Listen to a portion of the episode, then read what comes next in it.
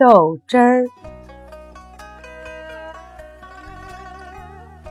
豆汁下面一定要加一个儿字，就好像说鸡蛋的时候，鸡子下面一定要加一个儿字。若没有这个轻读的鱼尾，听者就会不明白你的语义而生误解。胡金铨先生在谈老舍的一本书上，一开头就说：“不能喝豆汁儿的人，算不得真正的北平人。”这话一点儿也不错。就是在北平，喝豆汁儿也是以北平城里的人为限，城外乡间没有人喝豆汁儿。制作豆汁儿的原料是用以喂猪的，但是这种原料加水熬煮，却成了城里人个个欢喜的食物。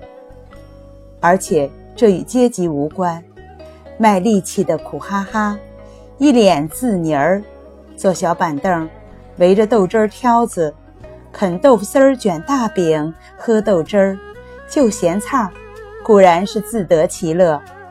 府门头的姑娘、哥们儿，不便在街头巷尾公开露面，和穷苦的平民混在一起喝豆汁儿，也会派底下人或者老妈子拿砂锅去买回家里重新加热，大喝特喝。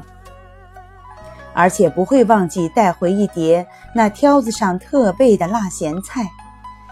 家里尽管有上好的酱菜，不管用，非那个廉价的大腌萝卜丝儿拌的咸菜才够味。口有同事，不分贫富老少男女。我不知道为什么北平人养成这种特殊的口味。南方人到了北平，不可能喝豆汁儿。就是河北各县也没有人能容忍这个异味而不龇牙咧嘴。豆汁儿之妙，一在酸，酸中带馊腐的怪味；二在烫，只能吸溜吸溜的喝，不能大口猛灌；三在咸菜的辣，辣的舌尖发麻，越辣越喝，越喝越烫，最后是满。头大汗。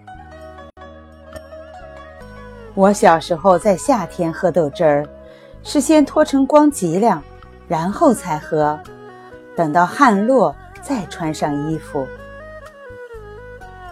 自从离开北平，想念豆汁儿不能自已。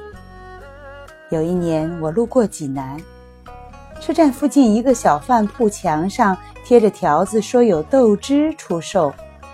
叫了一碗来吃，原来是豆浆，是我自己疏忽，写明的是豆汁，不是豆汁儿。来到台湾，有朋友说有一家饭馆卖豆汁儿，乃鞋往一尝，污糟糟的两碗端上来，倒是有一股酸馊之味触鼻，可是稠乎乎的像麦片粥。到嘴里很难下咽，可见，在什么地方吃什么东西，勉强不得。